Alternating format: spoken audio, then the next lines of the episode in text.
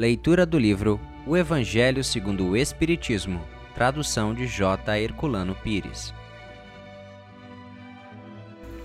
A felicidade não é deste mundo. François Nicolas Madeleine. Cardeal Morlot, Paris, 1863. Não sou feliz. A felicidade não foi feita para mim, exclama geralmente o homem em todas as posições sociais. Isso prova, meus caros filhos, melhor que todos os raciocínios possíveis, a verdade dessa máxima do Eclesiastes. A felicidade não é deste mundo. Com efeito, nem a fortuna, nem o poder, nem mesmo a juventude em flor são condições essenciais da felicidade.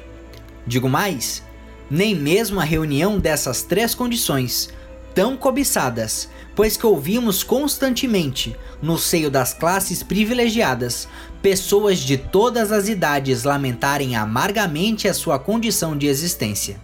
Diante disso, é inconcebível que as classes trabalhadoras invejem com tanta cobiça a posição dos favorecidos da fortuna. Neste mundo, seja quem for, Cada qual tem a sua parte de trabalho e de miséria, seu quinhão de sofrimento e desengano. Pelo que é fácil chegar-se à conclusão de que a terra é um lugar de provas e de expiações. Assim, pois, os que pregam que a terra é a única morada do homem e que somente nela e numa única existência lhe é permitido alcançar um mais elevado grau de felicidade que a sua natureza comporta, iludem-se e enganam aqueles que os ouvem.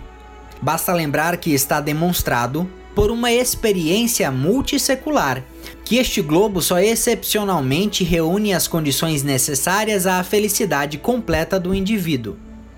Num sentido geral, pode afirmar-se que a felicidade é uma utopia, a cuja perseguição se lançam as gerações sucessivamente sem jamais a alcançarem. Porque, se o homem sábio é uma raridade neste mundo, o homem realmente feliz não se encontra com maior facilidade. Aquilo que consiste a felicidade terrena é de tal maneira efêmera para quem não se guiar pela sabedoria, que por um ano, um mês, uma semana de completa satisfação, todo o resto da existência se passa numa sequência de amarguras e decepções. E notai, meus caros filhos, que estou falando dos felizes da terra, desses que são invejados pelas massas populares.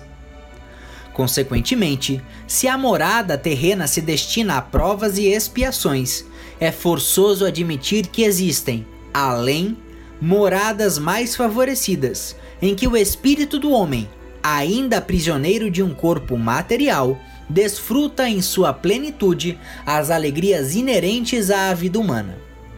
Foi por isso que Deus semeou, no vosso turbilhão, esses belos planetas superiores para os quais os vossos esforços e as vossas tendências vos farão um dia gravitar, quando estiverdes suficientemente purificados e aperfeiçoados.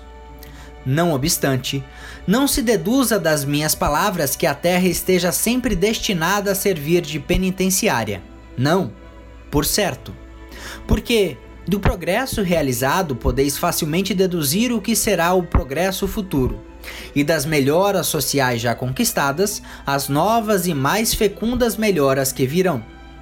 Essa é a tarefa imensa que deve ser realizada pela nova doutrina que os Espíritos vos revelaram Assim, pois, meus queridos filhos, que uma santa emulação vos anime, e que cada um dentre vós se despoje energeticamente do homem velho.